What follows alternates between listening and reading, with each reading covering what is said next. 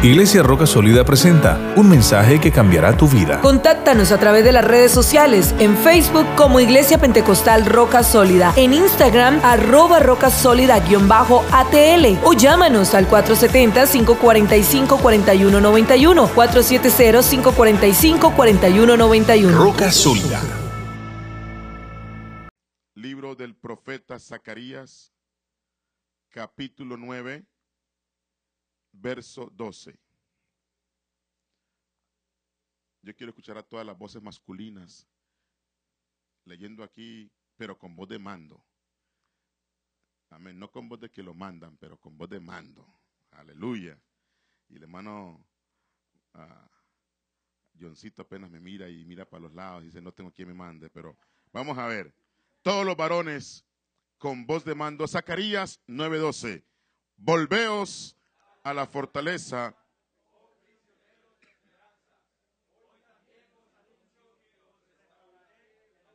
Wow. Volveos a dónde? A la fortaleza. Oh prisioneros de esperanza. Hoy también os anuncio que os restauraré el doble. Y una escritura más antes que se siente, libro de Job, capítulo 22.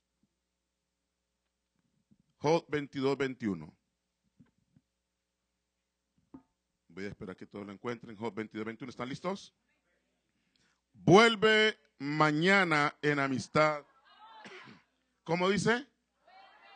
Vuelve ahora en amistad con Él y tendrás paz. Y por ello te vendrá bien.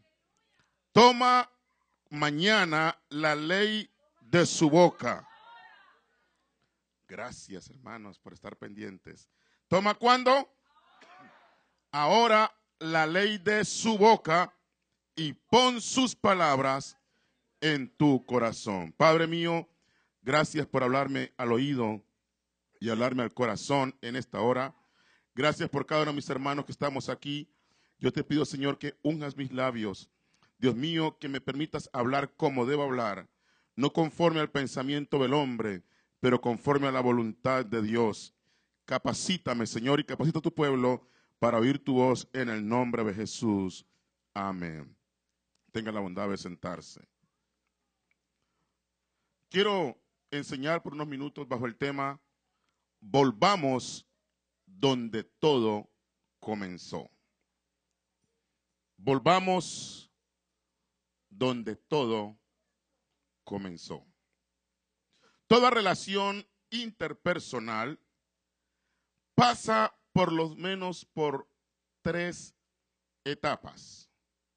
La primera etapa es una etapa de mucha alegría, de mucha expectativa, porque es la etapa del descubrimiento o la etapa de la exploración. Aquí hay mucho entusiasmo por lo nuevo. Y esta etapa se caracteriza porque crea una gran expectativa. Toda relación tiene que pasar por esas tres etapas y la primera es la del descubrimiento o la de la exploración. La segunda etapa que pasa una relación es la familiarización. Ya conmigo, familiarización. Esta se caracteriza por la asimilación. Y la última etapa, hermanos, que una relación pasa es la etapa de la experiencia. Primeramente, la primera etapa, que es la del descubrimiento, me habla a mí de un futuro estoy contento, estoy muy expectante por el futuro. La segunda, que es la familiarización, me habla a mí de un presente. Y la tercera, la de la experiencia, me habla de un pasado. Déjeme darle algunos ejemplos. ¿Cuántos aquí en la vida han tenido tal vez no un vehículo cero kilómetros, pero un vehículo que usted antes naturalmente no tenía y luego porque se lo regalaron, porque lo compró lo ha adquirido. Levante la mano si usted alguna vez ha sido dueño de un vehículo, alguien se lo regaló, lo compró, lo que sea. Hábleme de su primera experiencia con su vehículo. Usted lo recibe, usted lo lava por ahí cada ocho días, cada quince días, le brilla la llanta, le brilla los rines. Al principio usted no come dentro de ese vehículo, usted no quiere saber nada de olores de comida dentro del vehículo, porque estás en la primera etapa con tu vehículo, con tu carro en este caso. Amén. Lo mantiene limpiecito, ah, cada tres mil millas o cada dos mil quinientas millas, depende, le haces cambio de aceite, le haces el cambio de aceite de transmisión cada treinta mil millas, lo mantienes al día. Y hay una gran expectativa, incluso a veces ni se quiere subir usted mismo para no emugrar el auto. ¿Cierto? No quiere subir niños y si tiene niños, por favor no coman dentro del carro. Y eso es hermoso. Esa es la etapa de la expectativa, de la exploración. Ok, ahora, no hablemos de un vehículo porque tal vez todos no hemos tenido la experiencia de tener un vehículo y entonces hacer lo que digo, pero cuando usted es aceptado en un nuevo empleo, estaba buscando un empleo y de repente te contrataron y la entrada es a las 7 de la mañana. Normalmente, ¿usted qué hora llega el primer día de trabajo? Usted, cualquier cosa pasa, pero usted no quiere llegar tarde. Si es necesario, usted vaya a amanece al pie del trabajo, pero usted quiere estar allí primero. Que cuando abran la puerta o tiene que eh, marcar tarjeta, usted quiere estar a tiempo. ¿Cierto? O, ¿cuántos recuerdan eh, eh, cuando les compraban los maletines de escuela o, o unos zapatos nuevos. Bueno, todo el tipo de cosas que usted lo primero que quería era cuidar bien sus cuadernos, sus maletines, su computador, su teléfono, su iPad, lo que sea. Todo al principio excelente. En el tiempo mío, como no habían eh, computadores ni tablets para llevar a la escuela, nos compraban cuadernos o los famosos notebooks, ¿verdad? Y yo comenzaba a escribir y tenía una letra muy elegante y yo siempre me pulía con la letra que no me saliera del renglón. Bueno, hacía todo como bien, bien bonito. Pero eso era el principio. Eso era el principio. Los zapatos en la noche los dejaba bien limpiecitos, lustraditos. Dejaba todo esto porque al día siguiente madrugaba a la escuela. Había una expectativa. Cierto que sí. O cuando iba a viajar por la primera vez, que iba a montar un avión o que iba a conocer un país, casi de la emoción no podía dormir. Amén, porque había una expectativa. Y es que toda relación, hermano, pasa por esa etapa. La etapa de la expectativa, la, etapa del descubrimiento, de la exploración, donde estoy tan contento, estoy tan emocionado, dicen algunos. I'm so excited. Y muchas veces eso no nos deja dormir y a toda hora están preguntando, ya será las seis de la mañana, que no me agarre la tarde.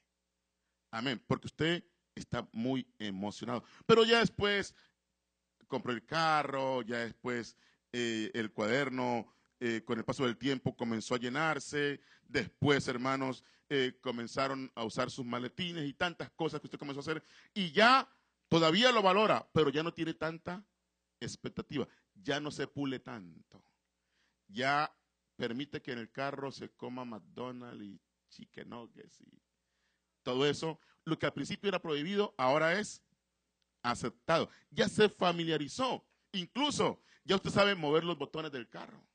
Ya eh, en cualquier momentico usted puede estar con los ojos cerrados, saber que aquí está el botón de la gasolina, saber que aquí está esto o aquello, porque ya se familiarizó con el vehículo. Y eso es importante. Amén. Eso me habla a mí de mi presente. Pero hablemos, hermanos, de un instrumento nuevo. ¿Cuántos alguna vez tuvieron un instrumento nuevo en la casa? Que usted le gustó tocar esto o aquello. ¿Alguien tuvo algún instrumento nuevo? Un músico, por ejemplo. Mana Marcela, ¿usted qué instrumento tuvo, hija? El piano. ¿Alguien más tuvo un instrumento nuevo en la casa? Allá, hermana Marta Barrera, wow, ¿qué instrumento tuvo usted, hermana? La guitarra, aleluya, ¿alguien más? ¿Cierto? Hermana Paola, Alexis, allá hermano Zuleta, Jair, bueno, Caleb.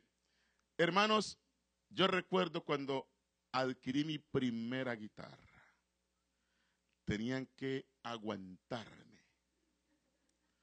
Porque aunque no sabía templar la guitarra, aunque no sabía cantar, pero yo bulla así hasta que aburría a la gente que estaba a mi alrededor.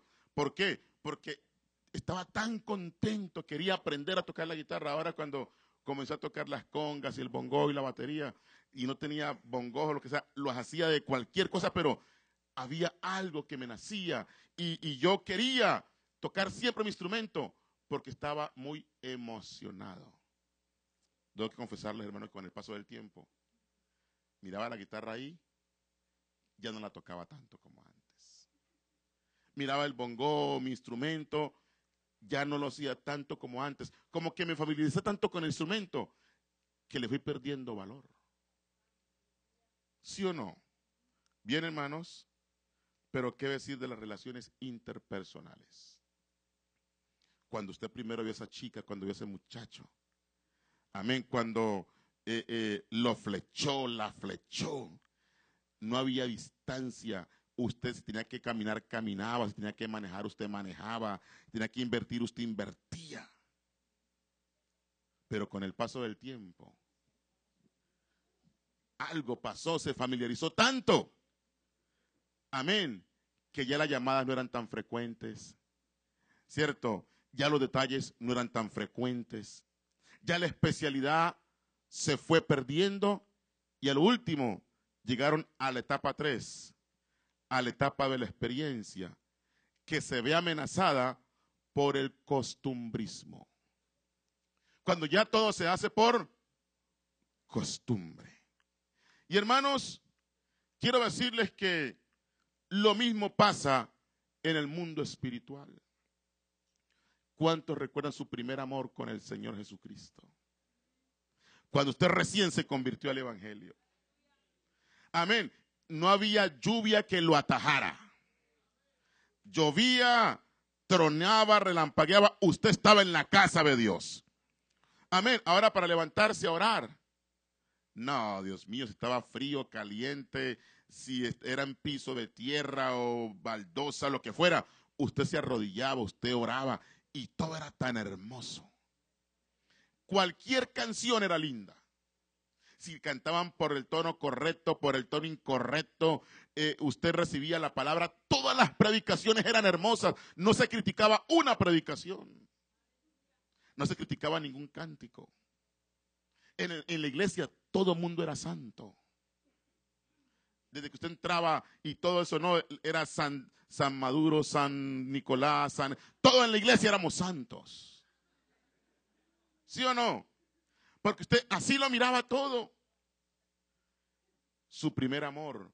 Ay, tan bonitas las flores, tan bonito el piano, tan bonita la batería, tan bonitas las alabanzas, tan bueno que predica el hermano, tan chévere que predica. Todo era tan hermoso. Pero con el paso del tiempo, algunas cosas fueron cambiando. Y ya comenzamos a criticar la música. Y no, es que ya comencé a crecer, comencé a madurar. Ya llegar al culto temprano se vuelve un evento. No, cuando uno recién comienza, hermano, y, todo, usted quiere estar al culto de primero. ¿Cierto? Y usted quiere estar en todo de primero. Pero con el paso del tiempo, una charlita más. Con el paso del tiempo, hoy no tengo ganas, hoy no siento ir a la casa de Dios. Con el paso del tiempo, lo que ayer era tan especial se nos va volviendo común. Y como que vamos perdiendo el interés, el entusiasmo, al punto, hermanos, que caemos en el pecado de la indiferencia. Donde no es lo mismo llegar temprano que llegar tarde, no da lo mismo estar o no estar, participar, no participar. Yo recuerdo aquel día cuando por primera vez me dieron la oportunidad de cantar un himno especial con la guitarra. No sabe cuánto luché. Pero estaba tan emocionado que iba a salir a cantar con mi guitarra y que me dieron la oportunidad. Oh, la primera vez que me dieron cinco minutos para predicar. Mi primera predicación fue de cinco minutos. Oh, qué entusiasmo, qué alegría, qué, momento para temblar en la presencia del Señor. Pero hermano, muchas cosas que allá me hacían entusiasmar. Después con el tiempo se volvieron tan normales. Al punto, ¿quiere predicar hoy? No, hoy no quiero predicar. Busque a fulano. ¿Quiere tocar la guitarra hoy? No, que toque fulano. Hoy no quiero, no quiero cantar. Hoy no quiero. ¿Qué pasó? ¿Acaso cambió Dios? ¿Acaso cambió el tiempo? ¿O cambió usted y cambié yo? Cambiamos nosotros. Cambiamos nuestra perspectiva. Y lo que antes nos hacía emocionar tanto, ahora se tan normal, tan regular, que el problema de eso, caemos en el pecado de la indiferencia. Leímos un versículo al principio en Mateo 28, 10. Entonces Jesús les dijo, no temáis y dad las nuevas a mis hermanos para que vayan a Galilea y allí me verán. Está hablando el Señor Jesucristo cuando se levantó de la tumba. Cuando Él se levanta de la tumba, Él aparece primeramente a María Magdalena y también aparece a unas mujeres que fueron al sepulcro. Allí, hermanos, María conoce al Señor, lo reconoce. Aún pensaba que era el sepulturero, pero luego reconoció que era Jesucristo porque se le reveló a ella. Diga conmigo, Jerusalén. Una vez más, Jerusalén. Jerusalén está al sur del reino de Israel. Galilea está a la parte norte.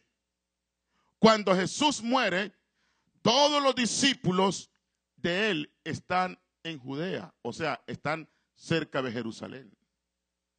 Jesús se levanta de la tumba y habló con María Magdalena y le dijo, dígale a mis discípulos que yo los voy a ver, pero que vuelvan donde todo comenzó. Yo no me les voy a aparecer aquí en Jerusalén. Recuerden que yo los llamé en Galilea.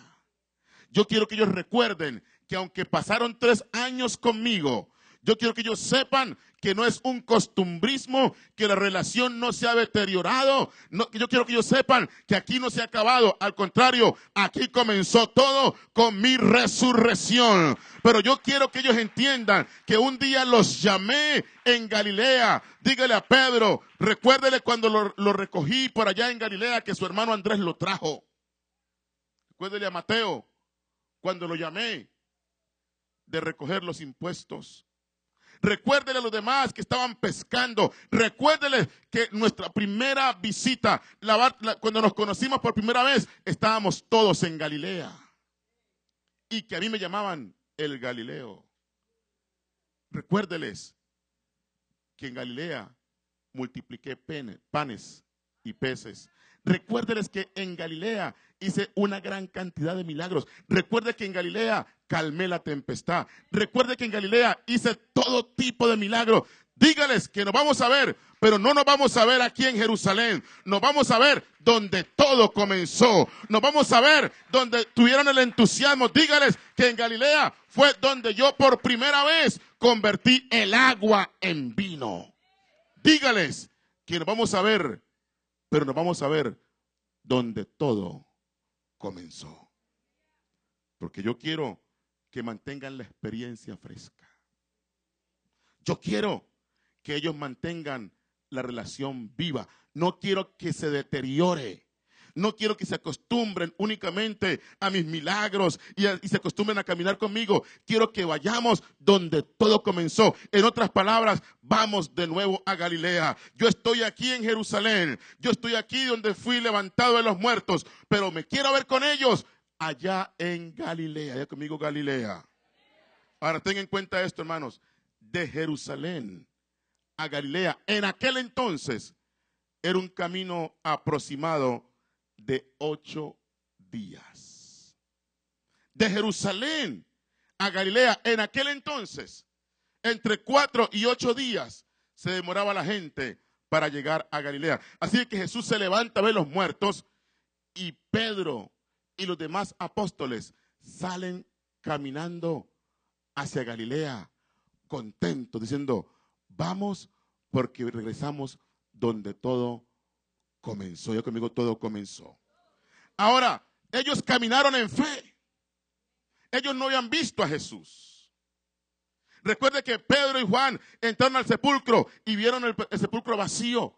Ellos no habían visto a Jesús, solamente María Magdalena y otras mujeres lo habían visto, pero los demás apóstoles, ninguno había visto al Señor, pero comenzaron una jornada de fe, un camino de fe. Vamos Pedro, vamos Juan, vamos Lucas, vamos los demás, donde todo comenzó. Y aunque Lucas no estaba allí en ese momento, sin embargo, él fue el que nos habló todo lo que pasó en el Evangelio según San Lucas y en Hechos de los Apóstoles, regresemos donde todo comenzó. Y yo creo que alguien me está entendiendo al punto donde voy, porque nuestra vida eh, espiritual tal vez comenzó en un altar, nuestra vida espiritual tal vez comenzó en las aguas del bautismo, tal vez fuimos a una confraternidad, no sé qué pasó, usted recibió el Espíritu Santo, ahora es bueno que usted regrese donde todo comenzó, para que no se deteriore su relación con el Dios Todopoderoso.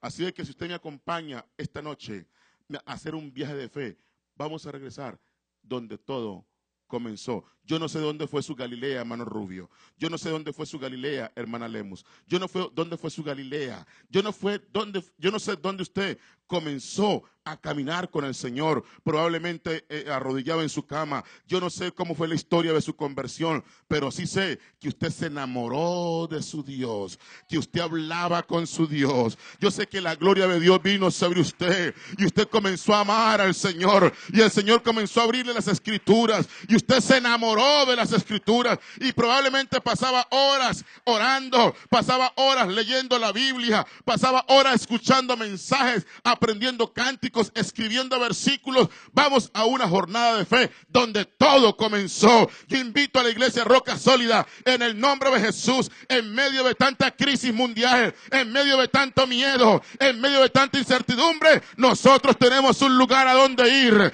tenemos una experiencia, vamos donde todo comenzó aleluya. No vamos a permitir que nuestra relación con el Señor se deteriore. No vamos a permitir que otras cosas se metan. Regresemos donde todo comenzó. Oh, yo siento que Dios esta noche va a hacer algo glorioso aquí en medio nuestro. Porque allí va Pedro otra vez y se encuentra con el mar de Galilea. Y acá en Jerusalén, Pedro había negado a Jesús. Acá en Jerusalén, Pedro había maldecido a Jesús. Acá en Jerusalén, Pedro perdió el examen. Pero Jesús le dijo, Pedro, te quiero llevar donde todo comenzó. Y ya me imagino a Pedro pasar por el mar de Galilea y recordar, aquí el Señor me hizo el milagro de la pesca milagrosa. Aquí el Señor me hizo el milagro de sacar un y luego abrir la boca y encontrar un estatero. Aquí el Señor Jesús caminó sobre el mar. Oh mar de Galilea, tú eres testigo de todos los milagros que el Señor hizo y Él me trajo donde todo comenzó. Allá en Caná de Galilea convierte el agua en vino y el Señor lleva a los discípulos donde todo comienza. Ojalá que esta noche alguien pueda entender que usted necesita mantener su experiencia fina, su experiencia viva con el Señor, Él dice, hoy te voy a traer donde todo comenzó. Hoy te voy a traer de regreso a mi presencia. Hoy voy a hacer que nos enamoremos, aleluya. Por eso, hermanos, es que las relaciones de pareja en los matrimonios, lo que más quieren vivir ellos es su luna de miel. Porque luego la relación va tomando otro rumbo. Y lo que ayer era puro amor y besos y abrazos, muchas veces convierten en síndrome de la cama fría, donde cada uno duerme para un lado y ni siquiera se habla. ¿Qué pasó? Es el mismo hombre, es la misma mujer, amén. Tal vez es la misma cama, la misma cobija, todo es lo mismo, pero hubo un cambio. Y el Señor dice, yo no quiero que eso suceda entre tú y yo, aleluya, porque yo soy el mismo de ayer, de hoy y por los siglos. Yo te amé ayer, yo te amo hoy y yo te amaré mañana. Así es que en este momento Dios dice, yo quiero que tú regreses donde todo comenzó. Yo quiero que vuelvan a la fortaleza, oh prisioneros de esperanza, porque les anuncio que los voy a restaurar el doble. Les anuncio que los voy a empoderar. Yo sé que ustedes van a ir a Jerusalén a ser llenos del Espíritu Santo, pero antes que vengan a Jerusalén a ser llenos del Espíritu Santo, quiero darles la lección, quiero darles un tour por donde todo comenzó, para cuando ya sean hombres grandes en el reino, no se les olvide de dónde vienen, no se les olvide de dónde los saqué, no se les olvide que uno era de Besaida, que otro era de Gadara, no les olvide de dónde yo los saqué. Les voy a dar un tour por donde todo comenzó. Ojalá que alguien aquí sea lo suficientemente humilde para que reconozca de dónde el Señor lo sacó y dónde está ahora. Oh, no hay lugar para enaltecernos. No hay lugar para, eh, hermano, llenarnos de orgullo. No, hay lugar para volver a través donde todo comenzó en un altar, en la presencia del Dios omnipotente, en la presencia de Dios, cuando dependíamos 100% de Él. Oh, yo siento la gloria de Dios aquí en esta noche.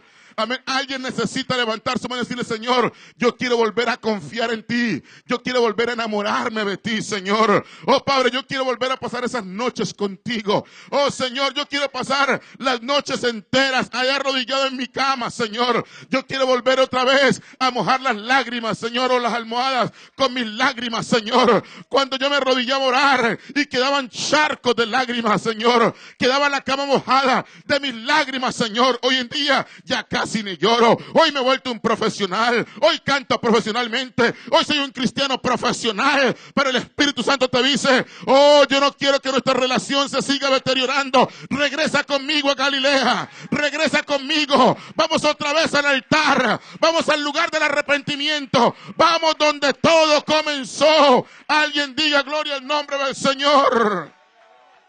Alguien diga gloria a Dios. Porque Jacob en Génesis 35.1, Dios le dijo, levántate y sube a Betel. Ya conmigo, Betel. Betel quiere decir la casa de Dios. Dice, levántate y sube a Betel y quédate allí. Y haz allí un altar al Dios que te apareció cuando huías de tu hermano Esaú. Note esto, entonces Jacob dijo a su familia y a todos los que con él estaban, quitad los dioses ajenos que hay entre vosotros y limpiaos y mudad vuestros vestidos y, levantémonos y subamos a Betel. Diga conmigo, subamos a Betel. Y haré allí altar al Dios que me respondió en el día de mi angustia y ha estado conmigo en el camino en que he andado. Oh, qué tremendo, ¿no? Ya habían pasado años, hermanos. Jacob había pasado por Betel, aleluya, y pasó con las manos vacías. Jacob pasó por Betel y pasó con miedo. Jacob pasó por Betel y pasó con mucha incertidumbre. Eh. Probablemente había vivido su propio coronavirus en aquel entonces, aleluya. Pero en la noche más oscura, cuando él veía todo más negro, se le apareció el Señor en un sueño. Él tuvo una visión, tuvo una escalera, vio una escalera de la tierra al cielo, ángeles que subían y bajaban. Y allí el Señor le dijo, yo soy el Dios de Abraham, yo soy el Dios de tu padre Isaac, y yo hoy quiero ser tu Dios. Hoy no tienes nada, pero te doy mi promesa, Jacob. Hoy no tienes nada, pero te doy mi palabra. Yo te voy a bendecir. Todo lo que tienes, Jacob, es un poquito de aceite. Todo lo que tienes es mi palabra. Y él se levantó del sueño, agarró ese poquito de aceite y ungió la piedra que tenía por cabecera y Señor, si usted va conmigo en esta jornada que voy, usted va a ser mi Dios. Y de todo lo que usted me dé, el diezmo, Señor, aparto para ti. Y tú vas a ser mi Dios. Oh, en aquel día, Dios hizo un pacto con Jacob. Y Jacob hizo un pacto con Dios. Dijo, yo te voy a bendecir. ¿Cuántos dicen gloria a Dios? Él pasó por allí cuando no tenía nada. Pero Dios le dijo, después de muchos años, ya tenía esposas, tenía hijos, era un hombre rico. Dijo, hijo Jacob, regresa donde todo comenzó. Cuando pasaste por aquí, no tenías nada. Ahora quiero que regreses con todas tus bendiciones. Pero note, hermano, que en ese paso, Jacob no solamente tenía bendiciones económicas, no solamente tenían un hogar, óigame bien, tenían dioses ajenos. Entre el primer paso por Betel y cuando regresa a Betel, había personas que tenían dioses ajenos. ¿Cuántos dicen gloria al nombre del Señor? Está en el versículo 4. Así dieron a Jacob todos los dioses ajenos que había en poder de ellos. También había zarcillos en sus orejas. Y Jacob los escondió debajo de una encina que estaba junto a Siquem. En otras palabras, hermanos, algo había pasado. Jacob había sido bendecido aquí en Betel, pero había permitido que hubiera dioses ajenos en medio del pueblo. Y lo que el Espíritu Santo me dice es que hay mucha gente que aunque estamos caminando con Dios y amamos al Dios verdadero, todavía se nos han pegado algunos dioses ajenos. Todavía tenemos arcillos en las orejas.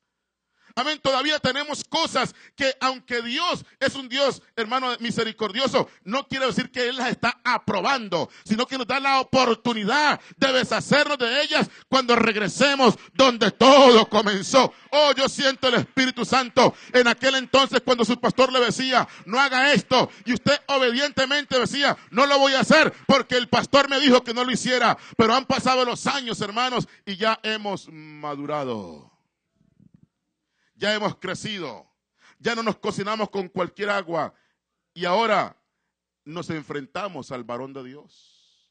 Ahora nos sentimos hasta decirle, mire, cuando una persona a usted le dice, aunque usted es la autoridad, perdónele que lo voy a decir, lo va a ofender. Ya la gente se siente tan, tan contenta y tan poderosa que ahora le alegan al pastor, le, le sacan los errores al pastor, hablan de la pastora, hablan de los líderes, ya todos lo sacan. ¿Por qué? Se le han pegado algunos diosesillos ajenos. Ya se le han pegado cosas, ya critican las predicaciones, critican las alabanzas. Por eso, hermano, usted recuerda, usted venía anteriormente al culto en sus primeros días en Cristo Jesús y usted salía súper bendecido. Hoy hasta bravo sale. Oh, yo siento la gloria de Dios aquí. Salen bravos, hermanos, del culto. Hey, mejor si hubiera quedado en la casa. Y dice, no, es que la iglesia no hay amor. No, a usted se le acabó el amor. Porque en la iglesia sí hay amor, porque Dios es amor y Dios está en medio de su pueblo. Dios habita en medio de la alabanza de su pueblo. Entonces, ¿qué es lo que hace? Cantamos el mismo coro, como uno sale bendecido y otro sale enojado. Oímos la misma predicación, como uno sale arrepentido y el otro sale enojado. No, no es problema de Dios, hermano. No es problema del predicador, es su problema porque usted ha permitido que se le peguen dioses ajenos. Oh, yo siento a Dios aquí. Entonces yo le dije, Jacob, venga, hagamos una cosa. Estás bendecido, Jacob. Prosperado. Hasta cuatro mujeres tiene. Aleluya, porque él fue por una y salió con cuatro. Aleluya, no quiere, esa prosperidad no la queremos, pero a Jacob le, le tocó esa prosperidad. Aleluya. Hermano, tenía todo Jacob. Pero algo había pasado. Se le habían pegado algunas cosas del mundo.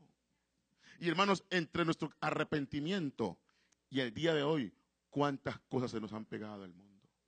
Al principio yo conocí hermanos, pastor, que agarraban la música que tenían, la música mundana, y la quemaban. Agarraban la ropa mundana que tenían y se deshacían de ellas. Iban a un, a un store y la regalaban. ¿Sí o no? Así yo conocí personas. Se, deshacían. Yo prediqué en una iglesia, hermano, donde le hablamos a alguien del Evangelio. Y cuando regresamos, en aquel entonces eran cassettes y CDs. Todo lo había quemado. Cuando regresamos a su casa, había quemado todo. Yo me di cuenta de personas que en un altar se quitaban los aretes, hermanos, y los tiraban y salían sin aretes, salían, hermanos, sin tipo de vanidades y se iban convertidos a la casa. Yo viví esas experiencias. Pero hoy en día, entre el primer paso por Betel y el segundo paso por Betel, hemos crecido. Ya no, ya no soy tan niño como antes. Ya yo maduré. Amén. Ya entiendo mejor. Ahora no me pueden decir nada porque ya soy un líder en la iglesia ya no acepto, ya yo me codeo con el pastor, me codeo con este, me codeo con el otro, ya soy de la alta élite en la iglesia del Señor Jesucristo. Ya no acepto un regaño. A mí que no me venga a mandar el pastor Jairo. No, si me manda el hermano Jones, el presbítero, a él le obedezco. Pero que usted me venga a mandar, no, yo ya crecí. Aleluya. Estoy hablando de regresar donde todo comenzó. Amén, cuando éramos tan humildes, hermanos. ¿Sí o no? No digo eran, éramos tan humildes. Qué cosa tan tremenda, ¿no? Cualquier canción, por lo destemplada que estuviera. Qué lindo cantó la hermana. Qué lindo cantó el hermano. Qué belleza, qué linda. Tanto amor que hay en la iglesia. Pero no, han pasado los días, hermanos, han pasado los años, Dios nos ha bendecido, Dios nos ha bendecido económicamente, nos ha bendecido ministerialmente y se nos van pegando algunos diosesitos. ¿Y sabe qué es lo más triste? Los cargamos en el cuerpo. los diosesitos, ellos los cargaban con él. Ahora Jacob, ¿qué pasó Jacob? ¿Por qué le permitió al pueblo tener dioses ajenos Jacob? Si él conocía al Dios de Abraham, él conocía al Dios de Isaac. Ahora era el Dios de Jacob. ¿Qué pasó Jacob? 35 años. Entre tu primer paso y el segundo paso. Pero el Señor dijo, Jacob, estás muy bendecido, estás prosperado, pero creo que tenemos que regresar donde todo comenzó. Porque Jacob dijo, subamos a Betel.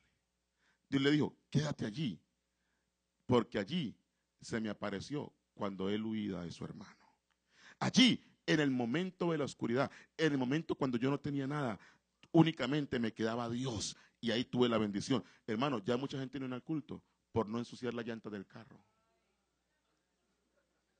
Wow. No, ya no quieren. No, es que gasto gasolina. Pero antes pedían raite, antes se venían en tren, hasta pie se venían. Pero ahora, no, es que el trabajo no me lo permite cuando antes salieran, hasta sin bañarse venía a la casa de Dios. Lo importante era estar allí en el culto. Lo importante era gozarse, hermano, en la presencia del Señor. ¿Qué ha pasado, Jacob? ¿Acaso Dios ha cambiado? ¿Acaso ya Dios no es el mismo? No, la, la relación se había deteriorado hasta que tiene que decirle Jacob, tenemos que regresar donde todo comenzó. Allí cuando yo te hablé, estabas huyendo de tu hermano, aleluya. Donde te me agarraste esa noche.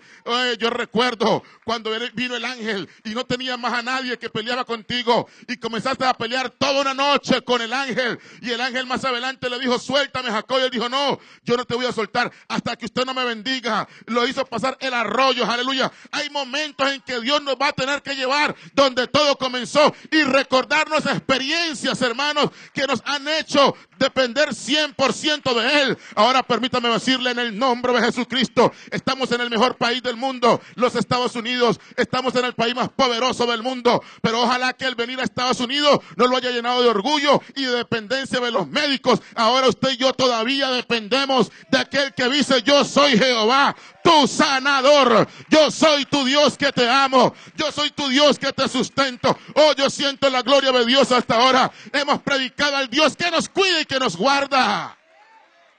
¿Sí o no, hermano? ¿Sí o no, hermano? Aleluya. Así es que si usted ha confiado en Dios y ahora dice, no, no puedo ir al culto por causa del coronavirus. De pronto me contamino. Ay, ¿no se puede contaminar en la mol? No se puede contaminar en el parque. No se puede contaminar en el trabajo. No se puede contaminar en el restaurante.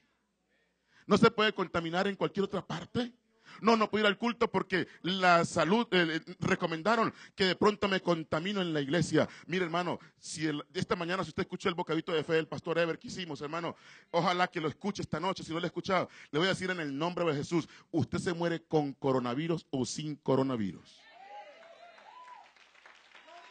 No tenga miedo en el nombre de Jesús. Para mí el vivir es Cristo y el morir es. El vivir es Cristo y el morir es. Lávese las manos 50 mil veces. Guarde las reglas de higiene. Pero que no, pastor, ya venga para acá. No le puedo dar la mano porque de pronto me contamino con coronavirus. ¿Qué cuento? La paz de Cristo, mi hermano. Aleluya. En el nombre de Jesús. Ahora, si usted la fe no le alcanza, Salúdeme a la distancia. Hey, how are you doing? God bless you. I see you. Salúdeme como quieres, aleluya. Pero si la fe le alcanza, no hay un saludo más lindo que el saludo del cristiano. Le da la mano y le dice, Dios te bendiga, mi hermano. No tenga miedo.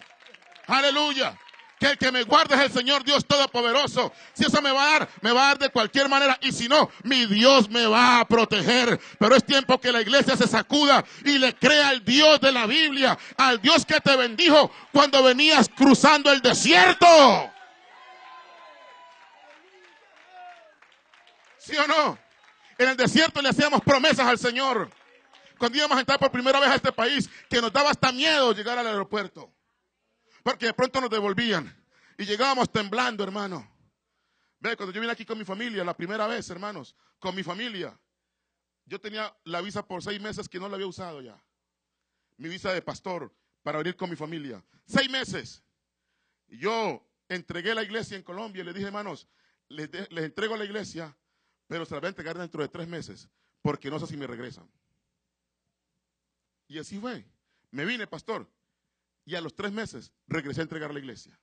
Porque tenía inseguridad. Que ya tenía la, visa por seis meses.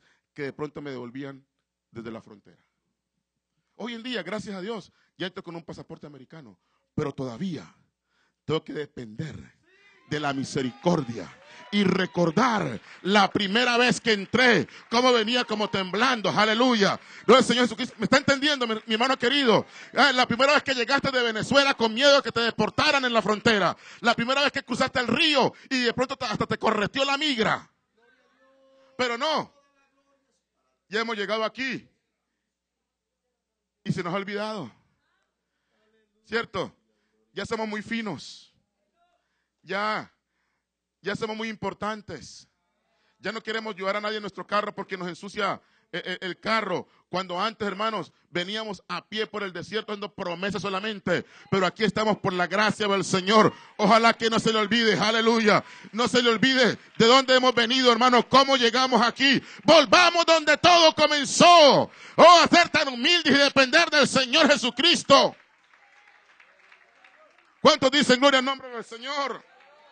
A depender del Señor Jesucristo. Todavía usted y yo dependemos de Él. Hermano, obedezca las normas de, la salud, que eh, todo lo que da el gobierno, obedezca lo que usted más pueda, aleluya. Pero le digo en el nombre de Jesús, yo hoy corto todo miedo de tu mente, corto todo miedo de tu corazón, aleluya. Oh, ¿cuántos dicen en el nombre del Señor Jesucristo? Hermano, estamos en la casa del Señor, porque para mí el vivir es Cristo y el morir es ganancia. Si usted no muere de coronavirus, muere que le atropelle un carro, le da un infarto, le pegan un tiro, le pegan lo que sea. Si va a morir, usted va a morir de cualquier cosa. Pero si usted y yo morimos, hermano, si vivimos para Dios y si morimos para Dios, sea que vivamos o sea que vivamos, somos del Señor Jesucristo. Alguien diga conmigo, somos del Señor. Una vez más, somos del Señor. Eh, recuerda cuando no teníamos insurance, seguro médico. Aleluya. Mire, créame. Y todavía algunos estamos luchando con insurance. Pero voy a decirle, hermanos, por más de ocho años, tuve mi familia en este país sin seguro médico. Más de ocho años. Nunca los tuve que llevar al hospital. Porque cada que se me enfermaban y pensaba cuánto valía el hospital aquí, la fe me crecía. La fe me crecía. Aleluya.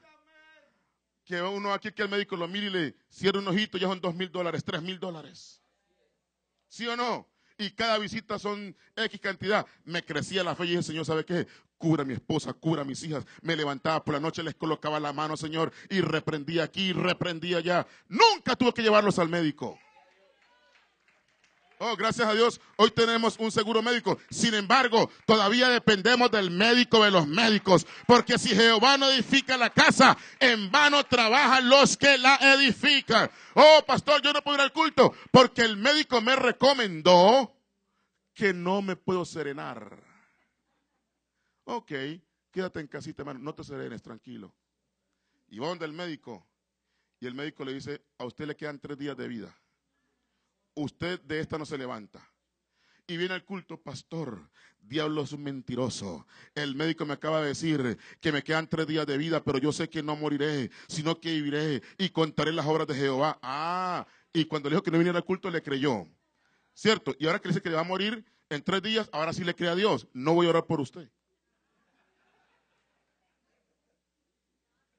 Aleluya. Porque a veces tendemos a creer lo que nos conviene. Amén. Así de que sí, siga las instrucciones de su médico, aleluya. Pero no olvide que el médico de los médicos es el Señor Jesucristo. Él es Jehová tu sanador. Él es Jehová tu castillo. Amén. Torre fuerte es el nombre de Jehová. A él correrá el justo y será levantado. Alguien levante sus manos y dice, Señor, yo quiero volver donde todo comenzó. En un altar tal vez comenzó tu vida cristiana. Amén, allí con humildad, con lágrimas, con llanto. ¿Cuándo fue la última vez que usted lloró en la presencia de Dios? ¿Cuándo fue la última vez que se humilló en la presencia de Dios? ¿Cuándo fue la última vez que usted sintió la gloria de Dios en su vida? Aleluya. Y sintió levantar manos y decirle, Señor, aunque nadie me esté viendo, yo voy a ir a la casa del Señor a pasar noches enteras orando, días enteros ayunando. Yo me escondo en tu presencia. ¿Cuándo fue la última vez que usted sintió eso? Pero hoy en día han pasado muchas cosas. Ya somos tan finos que ni queremos comer ni en la iglesia ni en Floras Grillo. No, ya somos tan finos que ya no nos sacan de Olive Garden, no nos sacan de esos restaurantes expensive. Porque llegamos aquí. No nos, mire, hermano, escúcheme esto que quiero decir. Mis primeros años aquí, yo no podía comprarle un McDonald's completo a mis hijos. Era dólar menu. Andaba yo con seis muchachos en el carro, con siete creyentes aquí, comenzando una iglesia. Llegar a un McDonald's, que cada uno comprara algo para ellos, yo no podía, hermana. Era cada uno siete hamburguesas de dólar.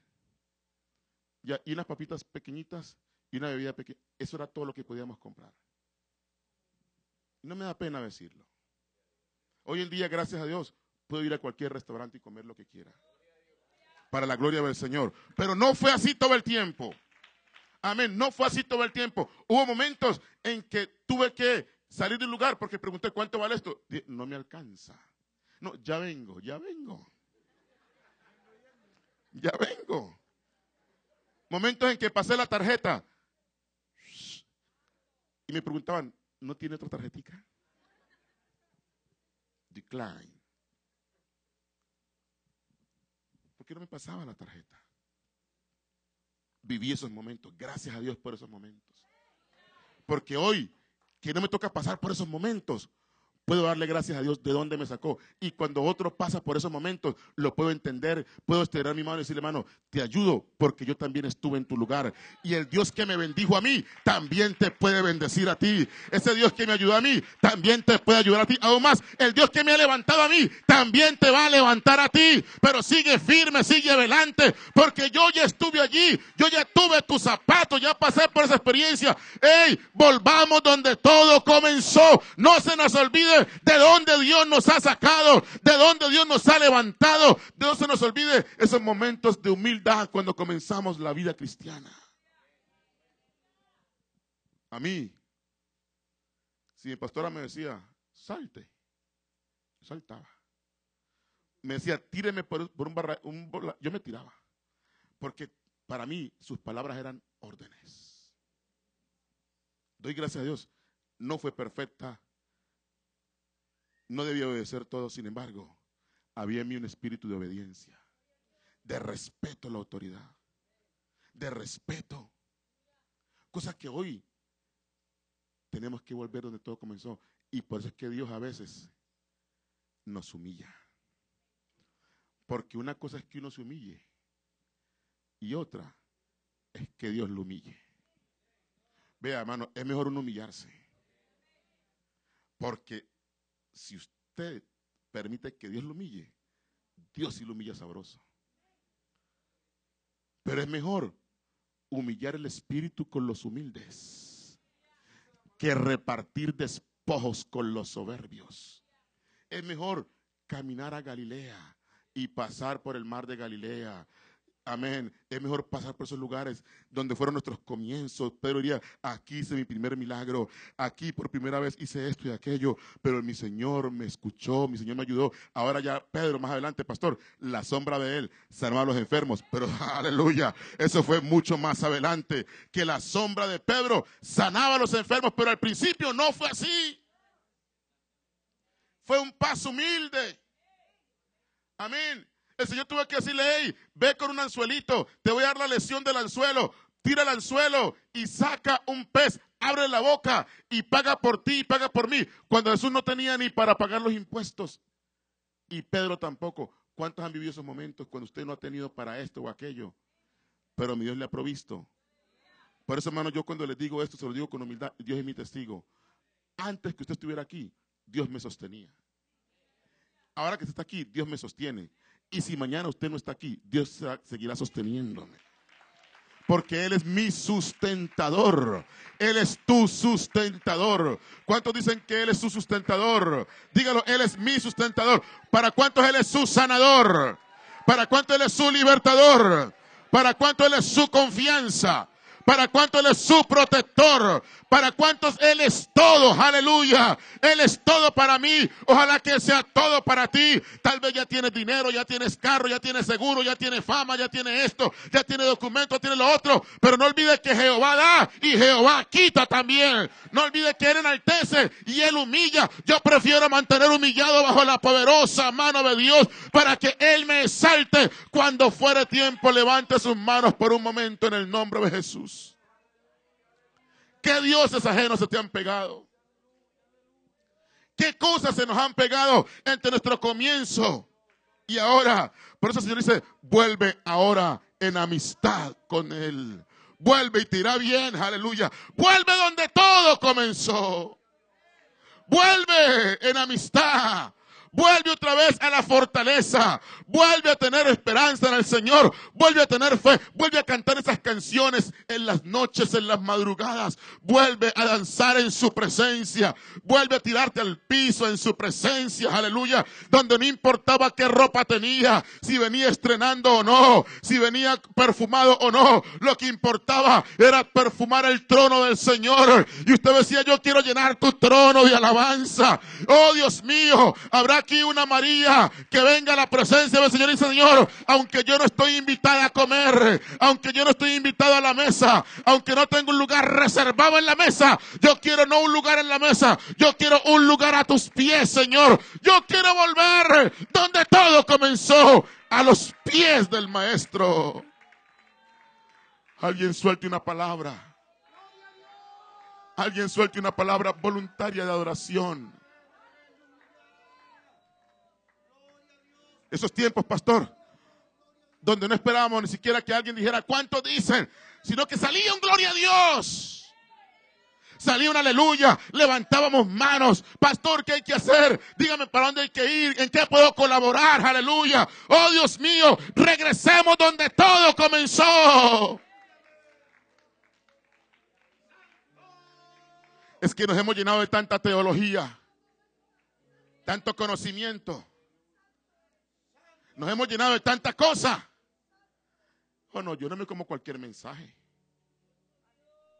Ya escuchando predicar al pastor Romero, al pastor García, oyendo predicar al pastor Serrano, al pastor Felipe, oyendo predicar a esos tremendos predicadores. ¿Qué le voy a escuchar yo a Lenín? ¿Qué le voy a escuchar yo a Olaya? ¿Qué le escuchar yo a? No, no, no, no. Ya yo no me como esos mensajitos. Yo quiero unos mensajotes. Ah, sí. ¿Acaso Dios no puede hablar a través de un gallo, como le habló a Pedro. Aleluya. Gloria al nombre del Señor. ¿Acaso Dios no dice de la boca de los niños y de los que maman, fundaste la fortaleza? ¿Qué ha pasado? ¿Acaso Dios no puede usar a este niño? Venga, hijo, venga. ¿Acaso Dios no lo puede usar a él? Para predicarme un mensaje. Déjeme decirle estos días, hermano, yo estaba aquí en, un lugar, no sé, ah, estamos en Solid Rock, en un culto, aleluya, y yo me arrodillé a orar, cuando de repente sentí que un niño me puso la mano encima. Era el hijo del pastor Serrano. Y cuando él me puso la mano encima, comencé a sentir la presencia del Señor Jesucristo.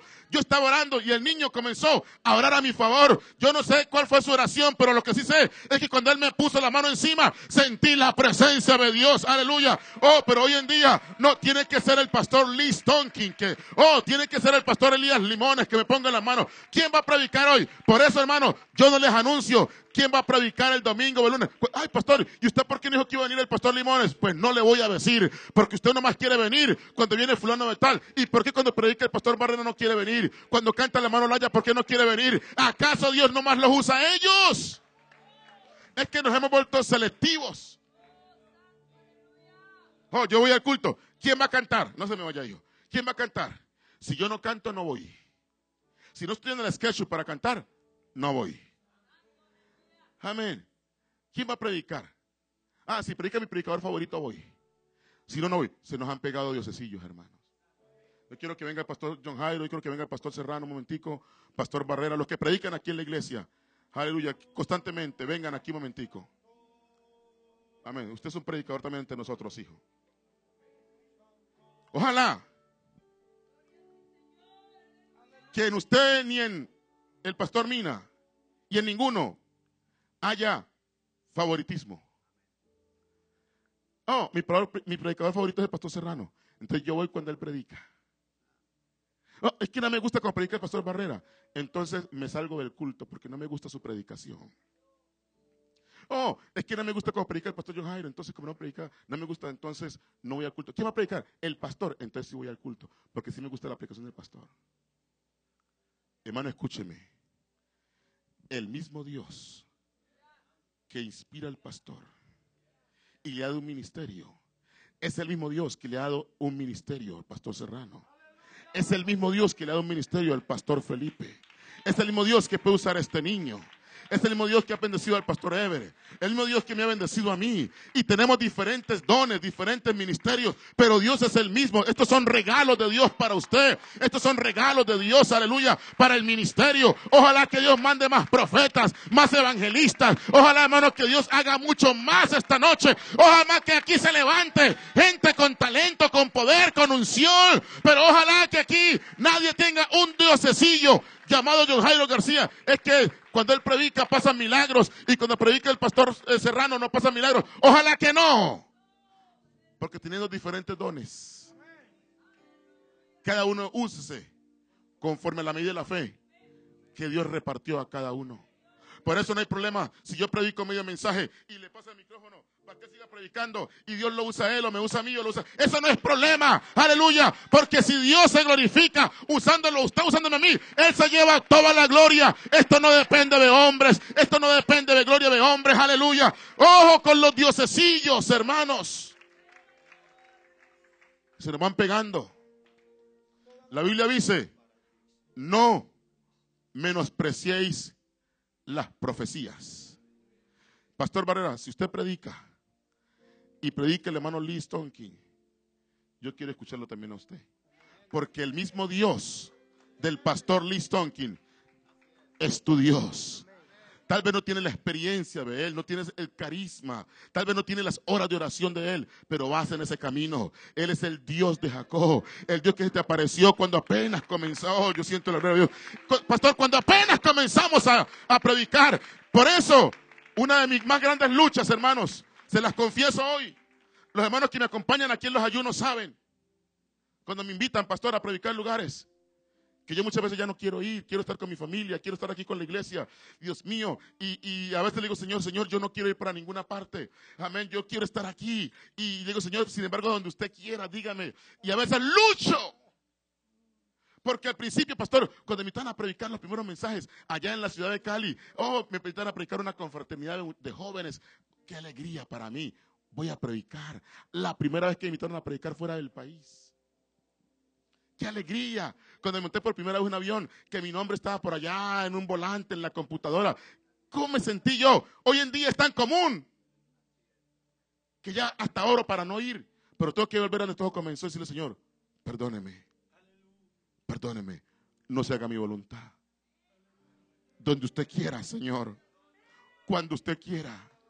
No importa si me dan ofrenda, si no me dan ofrenda. No importa si se aparece. No importa si únicamente voy a orar por alguien. No importa si únicamente voy a ir a apoyar. Señor, yo quiero. Yo quiero mantener ese día fresco. Esa unción fresca. Yo no quiero que se me suban los humos. Aleluya. Y ojalá que no sea demasiado tarde para mí y que me haya vuelto orgulloso. Pero Dios mío, si me he vuelto orgulloso, usted me puede bajar donde todo comenzó otra vez y llevarme al altar del arrepentimiento. Al altar donde está las lágrimas en las noches. Probablemente usted casi no me ve danzar aquí en el día o en los cultos, pero mis mejores danzas se las he dado al Señor a las 2, 3 de la mañana a solas con un pandero, aleluya, corriendo por todo el salón y danzando para Él, donde he recibido las mejores unciones de mi vida, aleluya, porque yo creo que hay un momento donde todo comenzó. Y es que es en la intimidad donde usted se multiplica, mi hermano. Y es en la intimidad con Dios cuando nos multiplicamos. Una cosa es el culto público. Otra cosa, hermano, es cuando usted está a solas con Dios. Que nadie lo ve más que la presencia del Señor.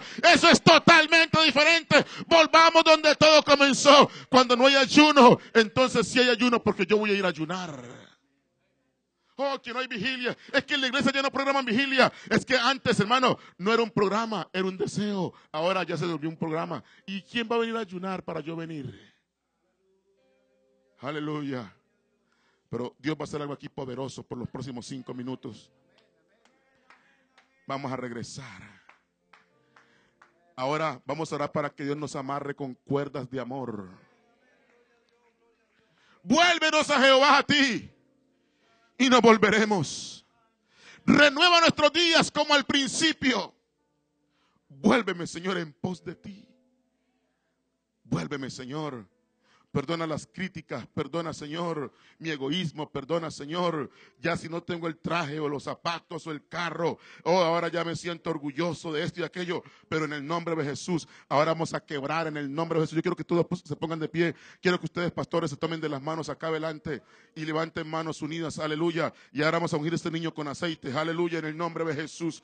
Levanten manos unidas, la iglesia va a levantar sus manos, si quiere venir aquí al altar, pase al altar un momento, aleluya, porque vamos a volver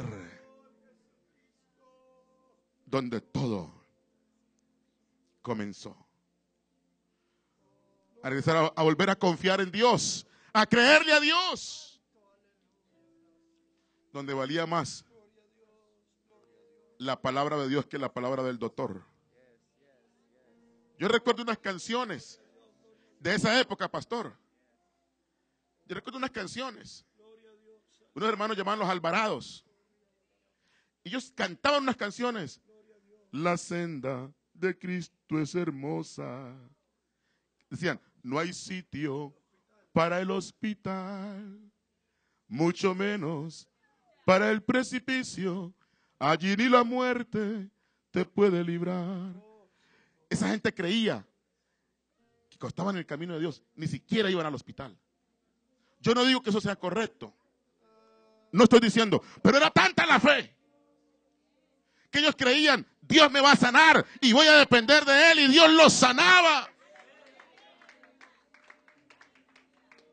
Pero hoy en día, si no tenemos un traje nuevo para ir a la confraternidad o al culto o al evento, no, no voy porque no tengo un traje nuevo.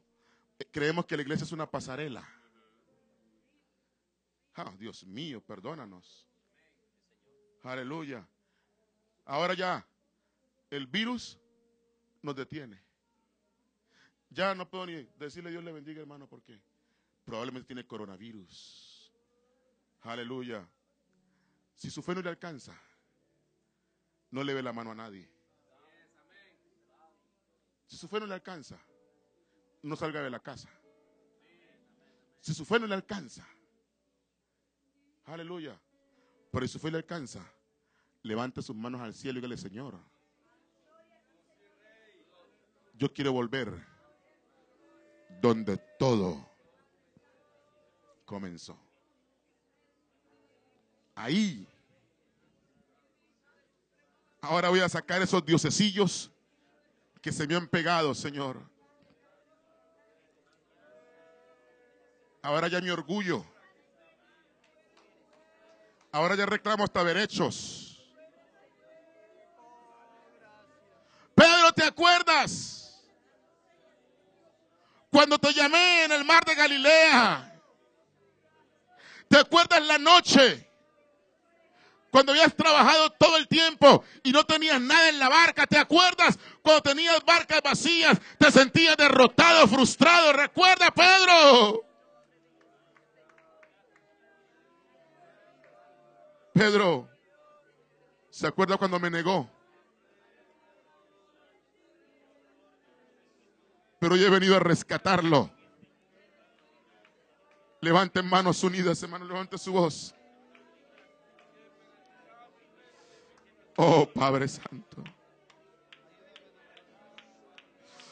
Señor, a depender de tu palabra. Enséñanos a creerte y a confiar en ti. Sí, Señor, hacerlo humanamente posible. Pero hay cosas que se nos salen de las manos, como lo que está pasando hoy en el mundo. Se nos ha salido de las manos, Señor pero no se han salido de tus manos, Padre Santo. Vamos con un clamor, iglesia. Un quebrantamiento, Señor. Vuelve hoy en amistad con Dios.